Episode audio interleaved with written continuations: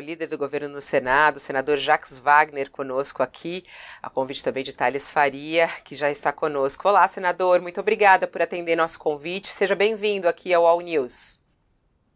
Obrigado a você, Thales, pelo convite. Bom dia, Josir. Bom dia, Fabiola. Bom dia a todos que nos acompanham pela All News. É um prazer para mim conversar com vocês e poder ajudar na compreensão dessa viagem como um todo. Olá, Thales. Bom dia. Bom dia, Fabiola.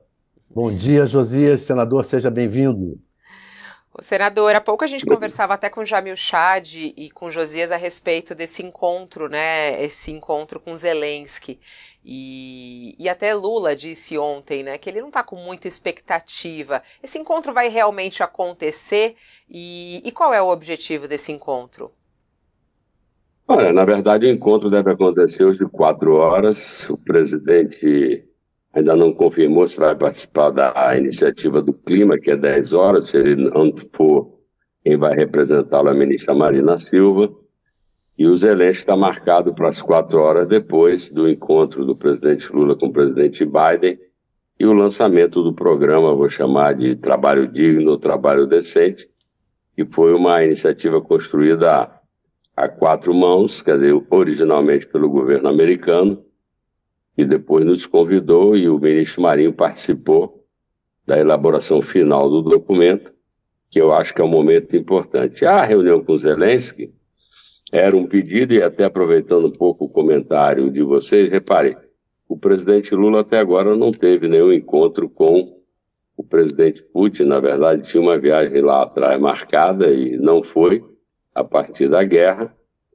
Na China, ou perdão, no Japão tentaram se encontrar, é, não se encontraram, evidentemente que o presidente Lula vai colocar aquilo que é público, certo ou errado, que ele se ofereceu como uma liderança política respeitada mundialmente, é, propondo não ele, mas um conjunto de países que pudessem intermediar alguma saída negociada para o conflito. Eu diria que o objetivo de todos, tanto faz dos americanos, europeus, do Brasil, imagino que de próprios envolvidos na guerra, é que o conflito termine.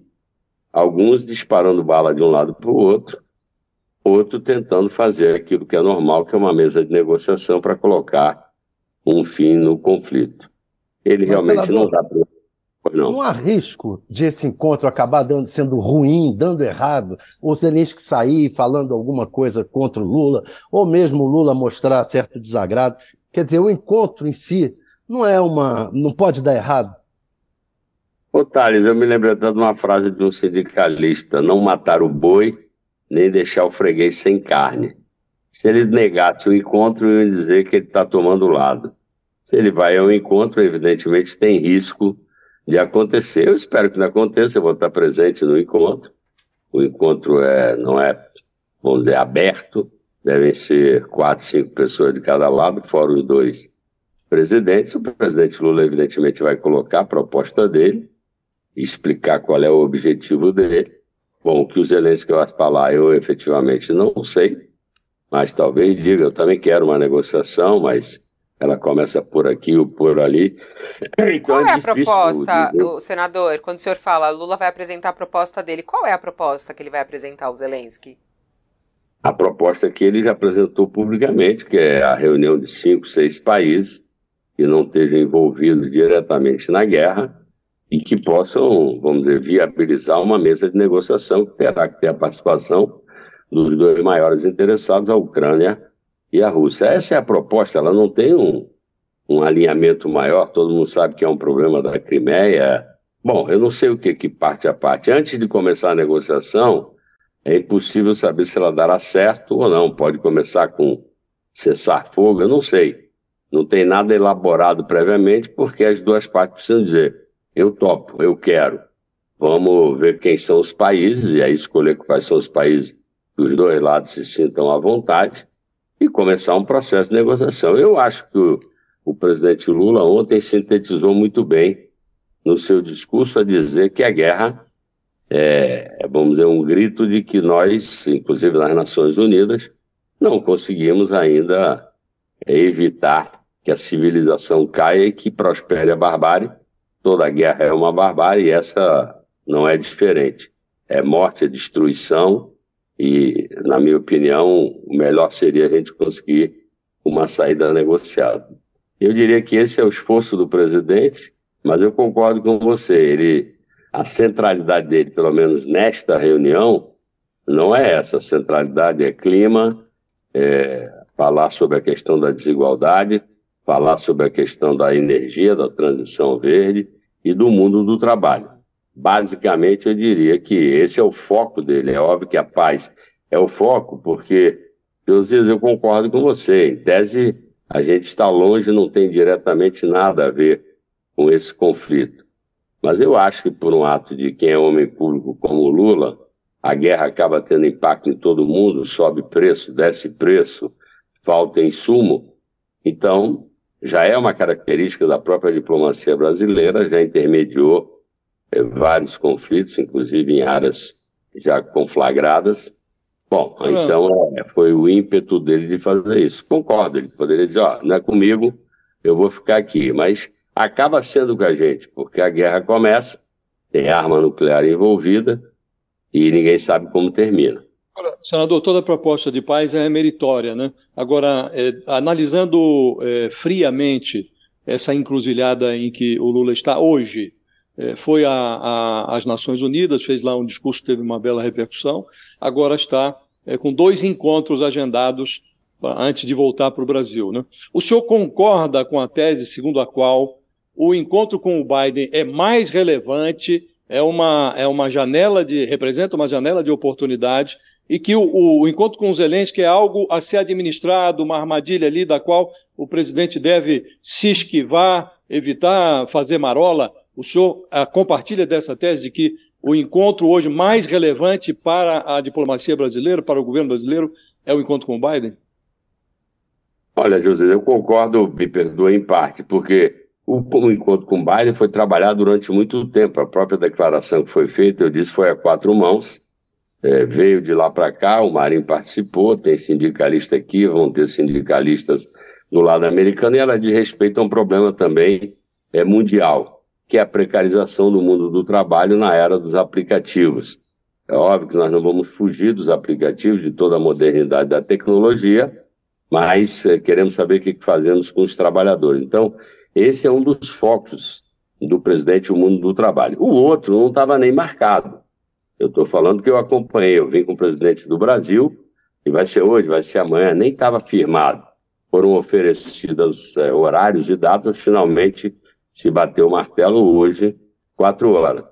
Do ponto de vista de importância, eu digo assim: resolver a convivência dos humanos com os aplicativos é fundamental, tentar construir a paz, vamos dizer, naquela área conflagrada, porque a gente nunca, eu vou repetir, começa lá a gente não sabe como é que vai isso se espalhando, mas se você quiser, eu diria, uma é agenda positiva e outra é agenda de fazer, tentar fazer um remédio para um problema grave que está acontecendo. Mas a prioridade do Lula, quando veio, era realmente a questão energia, mundo do trabalho e combate à desigualdade. A gente vê até na, aqui nas redes, né? Eu estava passando aqui pelas redes do Lula, é, a foto dele com o presidente da Áustria, com o chanceler alemão, é, com o, um, um, parceiro comercial, né? Que é a, a Noruega, é, também com o presidente da Palestina. É, o, o, Josias há pouco falava, né? Que conversou com integrantes da comitiva e diz que Lula está em êxtase. Lula está muito animado com essa viagem. Foi a melhor viagem que ele fez até agora? senador? Ele tá, tá bem animado. Parece que teve encontro também com pessoa, com pessoal de tecnologia, empresas de tecnologia, com empresários, num jantar. É, conta um pouquinho desses bastidores. Lula tá feliz da vida com essa viagem? Olha, ele está satisfeito, feliz da vida, se quiser usar o termo, porque a, a, a viagem em si, ela tem tido êxito, não só pela pessoa dele, e voltando ao tema dos ministros aqui, cada ministro tem uma agenda própria. Tanto que a gente não está sempre no mesmo lugar. Eu, em geral, tenho uma agenda mais, vamos dizer, de acompanhar o presidente Lula como seu líder no governo, mas uh, o Marinho veio para essa agenda do trabalho, a Nízia veio porque tem várias questões de saúde sendo tratados ao nível da ONU. O presidente vai receber hoje o diretor-geral da Organização Mundial de Saúde, então essa é outra questão que preocupa. Ah, as bilaterais todas foram bilaterais, eu considero que todas elas bastante produtivas, evidentemente quando você encontra com gente aqui da Europa, é, a pauta é falar da desigualdade, do acordo Europa-Mercosul, é, mas inevitavelmente entra a guerra. Foi falar com o da Noruega, é evidente que ele toca nesse assunto e o presidente insiste na tese dele, olha, é melhor um acordo ruim do que uma briga sem final, Senador, sem saber o final. Senador, está, está aí também entre os presentes, está aí o Arthur Lira. É, o Arthur Lira é, também tem se mostrado é, feliz, ele está como integrante da base, que ele, ele chegou a declarar nos jornais que agora a entrada do PP no governo, tal, o PP é da base. O Arthur Lira se, tem, está se comportando como um integrante da base aí nessa, nessa, nesse encontro aí? Ô, Thales, na verdade eu achei a simbologia ontem até, sinceramente, muito bonita para o Brasil. Estavam os presidentes das duas casas, o Arthur e o Rodrigo Pacheco, que vieram que na verdade foram os convidados para a delegação, vamos chamar assim, oficial do presidente, foram realmente os dois presidentes que o presidente queria ter ao lado para mostrar essa, vamos dizer, essa harmonia não, mas pelo menos esse relacionamento é, entre os dois poderes, o legislativo e o executivo. O Arthur teve ontem que houve uma recepção na residência do embaixador permanente na ONU, ele estava, o Rodrigo estava também, os dois estavam na sessão da ONU, se sentaram no lugar, eu diria assim, destacado. Nós, por exemplo, eu e os ministros sentamos numa área também dentro da Assembleia, mais lateral, ou seja, foi dado um destaque aos dois presidentes. Eu sei que os dois gostaram bastante da fala do Lula, eh, tanto o Arthur quanto o Rodrigo, então eu diria que a presença dos dois é mais institucional. Agora eu espero que, na medida que foi feito um movimento político, que efetivamente a gente consiga compactar ou pelo menos consolidar mais uma base. Pois é, o Arthur, o Arthur está dizendo, chegou a dizer isso em numa entrevista à Folha de São Paulo, que vai tudo, que agora vão ficar com os cargos da Caixa Econômica Federal e que, inclusive, as 12 diretorias, e que vai tudo passar por ele. Não está sendo dado coisa demais e não é perigoso isso, não? Esse relacionamento excessivo com, com o Centrão e com o Arthur Lira? Ô, ô Thales, eu posso concordar com você, mas a vida é como ela se apresenta. Hoje, infelizmente ou felizmente, nós temos muitos partidos na base. Esse é até o motivo de tantos parlamentares que o convite foi feito aos presidentes e, eventualmente, líderes que não estão dentro, os líderes não estão dentro da delegação oficial. São parlamentares que integram a delegação brasileira.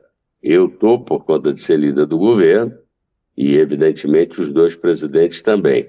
Agora, uh, depois de quatro anos da era anterior, que se encerrou em 31 de dezembro, as relações legislativo e executivo ficaram profundamente modificadas. A gente sabe da aridez que foi no campo da política os últimos quatro anos. Então, as relações é, se resumiram um pouco a isso que você acabou de falar. Então, é difícil, é duro. Eu digo todo mundo, ao presidente, eu digo, ao presidente, o Congresso não é mais o mesmo que a gente tinha em 2003, mas digo ao pessoal do Congresso que o presidente também não é o que encerrou a carreira, ou pelo menos o mandato, em 31 de dezembro. Oh. O presidente Lula, diga.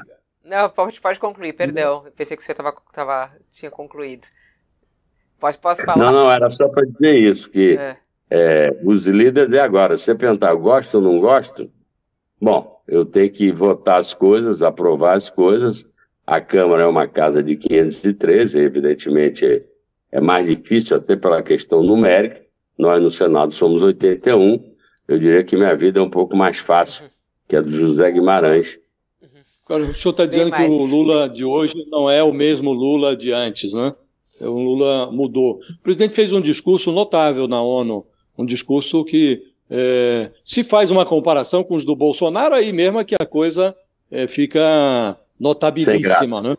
É, mas há trechos no discurso que não ornam muito com o comportamento do presidente no Brasil. Né? Há um trecho, por exemplo, em que ele incluiu naquela Agenda 2030 da ONU, é, voluntariamente, é, um item é, adicional prevendo a igualdade racial na sociedade brasileira, vai buscar a igualdade racial na, so, na sociedade brasileira. E no Brasil, o presidente está, neste momento, resistindo muito à pressão para indicar uma jurista negra para a vaga da ministra Rosa Weber no, no Supremo, o que destoa um pouco desse discurso na ONU. É, eu queria lhe perguntar, não acha que destoa, em primeiro lugar? Segundo lugar, é, já há uma definição é, em relação a essa substituição da ministra Rosa Weber? É fato que o ministro Flávio Dino é hoje o nome mais bem posto é, na cabeça do presidente? José, é, a primeira parte da pergunta, eu diria o seguinte: ele tem na alma e no dia a dia a questão do combate ao racismo, a qualquer tipo de preconceito. Daí a gente ter recriado uma série é, de ministérios que tem um foco em indígenas, em mulheres, em todas e na questão dos negros. Agora, isso não quer dizer que é impositivo, obrigatoriamente tem que ser uma mulher negra. Eu acho que ele tem que se convencer, e foram apresentados alguns nomes, não só os três, ou que pontua mais hoje, que é o Flávio Dino, alguns falam que é o Messias da AGU, outros já citaram o Bruno do TCU, ou seja, esses talvez sejam os nomes mais é, falados, mas é óbvio que tem outro nome. E até ele bater o martelo, eu acho que é um desejo de todo mundo. Agora, o Flávio Dino foi um nome até que foi o último que começou a circular, e realmente ele desponta porque é uma pessoa preparada, que está no dia a dia do presidente, que tem uma visão de mundo que se aproxima da do presidente. E eu acho que quando alguém vai para um cargo vitalício, né, garantia você não tem nunca total, porque você assina a indicação, ele é aprovado, assume o cargo é para o resto da vida. Mas você olha o que, que é a trajetória de cada um. Então, saber jurídico ele tem, compromisso com causas como essa da combate à desigualdade, ele tem, então, é o nome, como o Messias é, o Bruno também é. Agora, é, o presidente, nessa hora, é uma decisão muito solitária. Eu até digo, porque às vezes me procuram, é, quem quer se candidatar, eu queria me apresentar. Eu falei: olha, primeiro eu acho que você não devia procurar padrinhos porque esse tipo de escolha é muito escolha de convencimento pessoal, de relação, porque é uma questão de ganhar confiança. E fica sempre a pergunta quando alguém se apresenta com um padrinho, quando ele estiver lá, vai ser grato ao padrinho ou a quem indicou. Então é melhor não ter intermediário. Agora, o senhor fala do, do, não, é que estão perguntando aqui no só chat, pra, ô Josias, sobre PGR também. Eu queria aproveitar e perguntar para ele. Mas vai. Antes do PGR, Fabrício, se você me permite, só uma, uma dúvidazinha em relação ao Flávio Dino, que o senhor disse que tem todo o preparo e tal, de fato, é, ele tem demonstrado esse preparo. Né? Agora, ele é também hoje um dos ministros mais combativos né, que o presidente Lula tem, inclusive no Congresso e tal. Eu queria que o senhor fizesse uma análise é, dessa da relação custo-benefício, né? Qual seria o custo da eventual transferência do Flávio Dino para o Supremo para o governo? O governo perde ou ganha nessa transferência? Bom, é, está fazendo uma pergunta bem difícil. Que perde, ele vai perder imediatamente, porque vai perder, se for essa a indicação, ele perde o ministro da Justiça. Ele vai ter que encontrar um outro ministro ou ministra da, da Justiça. Ganhar, aí é uma trajetória que tem pela frente com aquilo que o Flávio Dino, se for escolhido, fizer como ministro do Supremo Tribunal.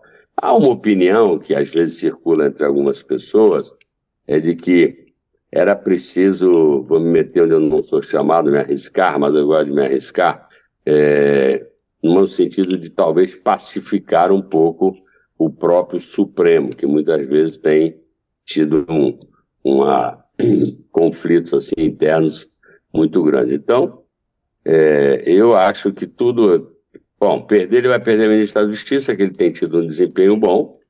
É, ganhar, repito, aí vai depender da, de como for o comportamento, se for indicado. Porque, pelo amor de Deus, não está comigo. O pessoal fica achando que fala comigo que já resolveu. Não resolveu. Mas o que significa pacificar o Supremo? É, não ficou claro. É o Flávio Dino ser uma pessoa indicada que tem o apoio do Gilmar Mendes, do Alexandre de Moraes? Não. não. Eu, pessoalmente, acho isso. Acho que uma corte de 11, eu, bom, pelo menos já posso falar aqui que já falei com todos eles, inclusive com quem inaugurou o televisionamento dos julgamentos. Eu acho que o televisionamento hoje é um desserviço e é uma exposição desnecessária para o Supremo e, na minha opinião, não tem nada com transparência. Não é assim nas cortes superiores de nenhum país desenvolvido. Você nem fica sabendo como foi votado. Eu queria lembrar que eu não estou falando só de questões da política. Eles muitas vezes julgam habeas corpus de criminosos de alta periculosidade, tá? dono de tráfico, etc. E fica todo mundo exposto ali. Então, pessoalmente, eu acho que tem um erro matricial aí, que esse televisionamento do debate entre eles, na minha opinião, não tem feito bem ao judiciário brasileiro. Perdoe, senador, me perdoe, o senhor usa até o argumento do, de um julgamento criminal, de um criminoso perigoso e tal, mas se nós pegarmos como parâmetro esse julgamento que ocorreu semana passada, dos primeiros réus, é, é, do quebra-quebra lá do 8 de janeiro, aquilo teve um efeito didático extraordinário, é, inclusive profilático mesmo. As pessoas assistiram aquilo, viram a posição de cada ministro, viram que os bolsonaristas estão protegendo os réus, como que preparando o terreno para quando for julgado o Bolsonaro. E essa transparência não serve ao país? Eu pessoalmente acho que não, tanto que eu repito que não conheço nenhuma outra corte do mundo que tenha televisionamento. Eu acho que a decisão, concordo com você, é altamente educadora, profilática, tem que ser duro com aqueles que foram duros e irresponsáveis com a democracia. Eu espero que se chegue aos financiadores. Agora, a minha opinião, José, nós temos 11 pessoas em 210 milhões que são, ao fim e ao cabo, os mantenedores da democracia, porque são os defensores da Constituição, os mantenedores da Constituição brasileira. E se a democracia é o império da lei, eles é que dizem se está na lei ou não está.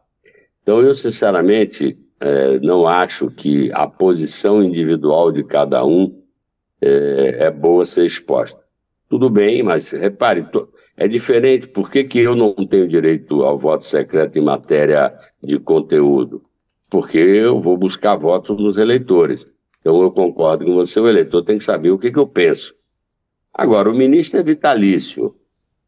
Gostar ou não gostar do ministro não resolve muito a vida, e, na minha opinião, bom, é uma opinião, eu respeito a sua, evidentemente, mas eu acho que não é o, o mais. Nos Estados Unidos, ninguém sabe nem, pelo menos pelo que me consta, ninguém nem sabe quem votou. Sai o resultado. Foi unanimidade, foi 5 a 3 5 a 4 Bom, é uma opinião, tá? Eu não sou. O, o senador. Nos Estados Unidos, os votos ficam disponíveis. PGR. senador, e em relação à PGR, Lula vai, vai utilizar a lista ou não? Porque todo mundo tinha expectativa não. que ele fizesse assim indicado. Não vai usar a lista? Tríplice? Não, na verdade, é, Fabiola, a lista nunca existiu, porque ela não existe previsão legal de lista. Nos estados existe, eu fui governador e eu tinha uma lista para escolher, nada contra mas ela não é, é obrigatória, é mas ela existe, né? Existe, Lula inclusive já escolheu da lista, é, outros presidentes também, né? É, é Foi o Lula que, o Lula que o Lula que valorizou essa lista, né? Sim, Ele potencializou ela... a lista. É que eu não concluí. Ele escolheu sempre eu o primeiro dizer, da lista. Não, eu ia dizer é, que ele valorizou realmente, foi um gesto democrático dele Bom, assim como agora ele pode achar, ó, esse meu gesto eu acho que não foi o melhor funcionamento do relacionamento. E repare, o PGR atua no Supremo Tribunal Federal. O Supremo Tribunal não tem lista para escolher ministro. É realmente uma escolha livre do presidente da República. Quis assim a Constituição brasileira. Eu entendo quem opera no mesmo nível do Supremo Tribunal Federal, que é o Procurador-Geral da República, ele deve chegar lá com os mesmos critérios de que chega um presidente do Supremo Tribunal Federal. Então, na minha opinião, tanto que não há, repito, previsão legal, realmente, Fabiola, foi um gesto do presidente, uma valorização, mas é, nem agora, sempre. Agora ele não vai usar, porque o senhor começou a resposta dizendo ele não vai utilizar a lista. Há alguma possibilidade de Augusto Aras continuar no cargo? Olha, eu já falei isso, já paguei meu preço. É, não tem problema, eu não sou cabo eleitoral dele, que eu brinco com o pessoal, que é um eleitor e uma vaga.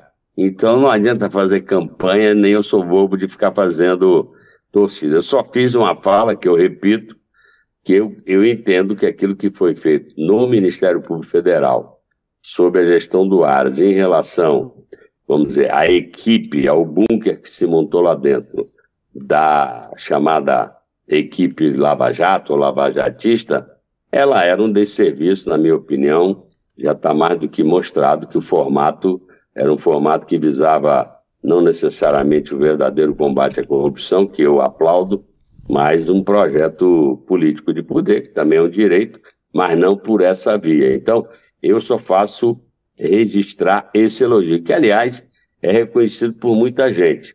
Como eu disse, Fabio, eu já paguei meu preço. O senhor falou aí que foi governador da Bahia e que e da escolha lá.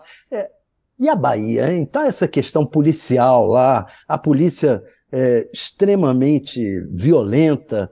É, isso, o governo federal vai agir para para diminuir esse problema na Bahia? Por que está ocorrendo isso na Bahia? Não é um mau exemplo é, para o PT, um estado governado pelo PT, ter se tornado, ter criado uma polícia tão violenta? Não, nós não criamos, verdade, uma polícia tão violenta. Deixa eu dizer, o governo federal pode contribuir se a gente fizer é, um controle, não estou dizendo que é fácil, eu fui ministro da Defesa, fui ministro da Casa Civil, mas o melhor seria que a gente conseguisse interditar as grandes remessas, seja do que for, principalmente de cocaína, crack, etc., e maconha, tudo isso. Porque quando chega no território, vou dizer assim, aí vira um formigueiro. É todo mundo espalhado, então é muito mais difícil o controle. Eu, quando fui governador, tinha um programa chamado Pacto pela Vida, que reunia o Executivo, o Legislativo, o Poder Judiciário, o Ministério Público, o Comando da Polícia, e fazia uma reunião mensal de avaliação exatamente das mortes, dos homicídios ocorridos, inclusive, eventualmente, as mortes é, provocadas por tiros que saíram é, do lado da polícia. Então, eu acho que tem que se fazer um trabalho educativo. Nós temos um problema na Bahia, que é um problema que talvez outros estados tenham, que é sempre a violência entre grupos, ou seja, quando um grupo vai disputar, sei lá, um local de venda de droga, aí começa a ter morte entre eles. Então é uma equação bem difícil, mas eu concordo com você. A fotografia não é boa, é, mas nós estamos reagindo. Houve ainda no governo. O senhor tem conversado do... com o governador? Ah, quando o senhor fala que o governo federal tem que. É, porque, assim, é, lidera né, o ranking de letalidade policial. Nos últimos quatro dias foram 21 pessoas mortas. É, a gente até entrevistou aqui um prefeito de uma cidade que também é, sofreu ataques e falando sobre a situação do Estado, muito preocupante. O, o, o, presidente Lula conversou com o governador da Bahia, com o Jerônimo. O senhor tá, está em contato com ele. Qual é a atuação? ação neste momento do governo federal para melhorar essa situação imediatamente na Bahia? Não, é, o governo federal, eu acho que ele tem que dar o apoio naquilo que o governo estadual pedir. Eu tenho conversado sempre com o Jerônimo. É, nós, eu ia falar, fizemos uma licitação de 800 milhões de reais com câmaras criptografadas, que ajudaram muito a polícia a prender muita gente, que a câmara criptografada, então avisa em alguma central que aquele rosto que está identificado como tal está passando, com isso a gente já conseguiu prender. Houve uma contratação de mais policiais e há um investimento na inteligência. Eu digo sempre, Fabiola e Thales e Josias, que estão nos ouvindo, segurança realmente não tem uma, vamos dizer, uma solução mágica ou fácil que as pessoas é, possam dizer assim, resolveu é um problema que acontece em todos os estados, no mundo inteiro, em países desenvolvidos ou em desenvolvimento. É um trabalho, na verdade, de persistência num caminho e tentar chegar lá. Eu, quando estava no governo, nós conseguimos duplicar o número de vagas de presídio, que nunca é uma boa notícia, mas é uma notícia necessária, que ficavam apinhados em delegacias, que não é lugar para ficar preso temporário. Na verdade, a delegacia é por período só da retenção imediata. Então, está se trabalhando, eu converso evidentemente com o governador, ele está se cercando também de gente, de consultores, de gente que conhece a matéria, conversa evidente sempre com o ministro da Justiça e com o presidente, não vou dizer que sempre, porque o presidente tem uma agenda super atribulada, mas esse é um ponto de preocupação nossa, que nós vamos continuar trabalhando. Eu espero que a gente melhore. Eu não vou dizer você vai melhorar amanhã ou depois, que, repito, isso é um trabalho de longo curso que você vai colhendo fruto muitas vezes dois, três anos depois que você inicia uma nova caminhada. Tá Senador, a gente está chegando perto do final é, aqui. Eu queria eu abusar da sua paciência. Pode responder mais uma, o senador? Porque eu sei que ele está correndo aí. Eu posso. Pode? Eu ainda tenho tempo para descer então tomar lá, um café. Josias, rapidinho, porque o senador é, tem agenda. O senhor disse, o senhor disse para nós aqui que pagou um preço aí pela menção ao Augusto Aras como alternativa para a PGR, não?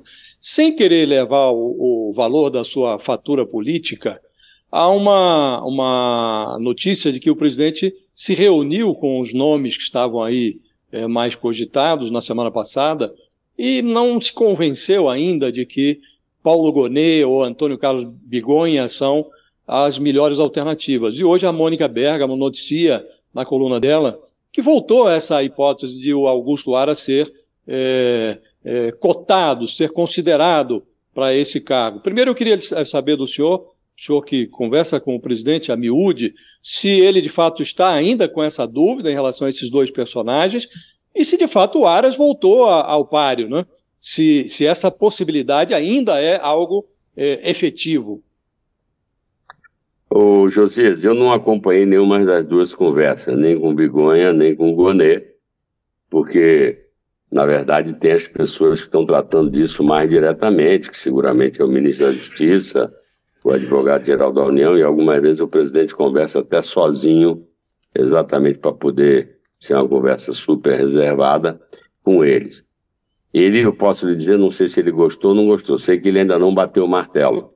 Ele tá, vou voltar com ele hoje, ele antecipou para 9 horas da noite, a gente ia sair amanhã de manhã, ele preferiu viajar e já está amanhã no, cedo no Brasil, para não perder a quinta-feira.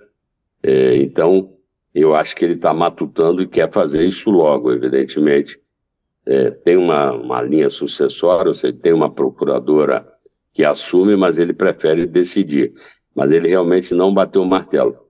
Na minha opinião, é, essa coisa de volta da, da figura do Aras está mais nos torcedores, sinceramente, porque mesmo que ele reconheça a contribuição nesse aspecto que eu falei, por favor, não me, não me matem, porque foi muita. O pessoal, ah, você está defendendo? Não estou defendendo nada, estou reconhecendo alguma coisa. Que a única coisa que eu não quero, Josias, Thales e Fabiola, é que ele bote alguém muito bom, formulador, muito bom, e que não conheça a casa o suficiente, as entranhas, para deixar que o grupo, vou chamar, desculpe, lavajatista, sem encontrar outro nome, se rearticule lá dentro. É essa minha preocupação, porque aquilo, na minha opinião, fez um mal à instituição muito grande. Agora, tudo na vida tem simbologia política, é, Josias. Então, é evidente que a pessoa serviu quatro anos ao governo que saiu. Não acho que seja uma coisa simples na cabeça do presidente isso. Não estou antecipando nada, Agora, tem muita Mas ele não nega, o, o senador, só para ficar claro, porque o senhor está dizendo que a permanência não de nega. áreas aí está mais para os torcedores. Mas Lula não nega essa possibilidade. Não afasta claro. peremptoriamente a hipótese. Ele, bom, eu vou dizer que ele, em geral, não se aproxima dela. Uhum. Não tá, se aproxima, mas não afasta. Nossa, o senhor está cuidadoso não, com as palavras hoje, hein, senador? Está bem cuidadoso. Fabíola, não seja, não é. seja tão muito cruel. né? Você está querendo que eu fale o que eu não posso? mas eu acho que não vai então, por aí. Estamos num Agora, país democrático. Um aí, Ele está dizendo que acha que não vai por aí. Objetivamente é. é. isso, não vai por aí. Agora, pelo, pelo isso... que o senhor está dizendo, pode surgir um nome surpresa aí, uma surpresa que ninguém está esperando, né? Olha, eu diria que os dois nomes que se apresentaram, que se apresentam, são realmente os dois que você citou aqui, do Gonê e do Bigonha. Se eles fizeram, vou chamar aqui, desculpe o termo, se eles fizeram a cabeça do presidente, ou seja, se ganharam o coração do presidente, eu não sei, porque depois da conversa não houve uma coisa assim, bom, resolvi. Então, não esclareceu, pelo menos não esclareceu completamente. Se ele ainda vai à busca, eu não sei. E sobre a outra questão foi o que eu disse a Fabíola. Eu não posso perder minha função, não posso falar o que não me pertence. o senador, agradeço imensamente a sua gentileza de nos atender, ele que está lá eu em Nova é que agradeço aí. Estou sempre à disposição, viu? Sempre que puder, eu adoro conversar com vocês, que eu digo com jornalistas. Tenho conversado pouco, em geral o pessoal faz perguntas difíceis, igual essa que você me fez, Fabiola. Aí eu digo, vocês só fazem perguntas difíceis, eu não posso responder. Mas obrigado, bom dia a todos. Para quem tem condição de responder. Se quiser falar com a gente depois do encontro com os Zelensky, a gente aceita, já que o senhor vai tá ser uma, da, uma, das pessoas lá. Obrigada. Dou tchau para o Thales também. Abraço, Até mais tarde, Thales.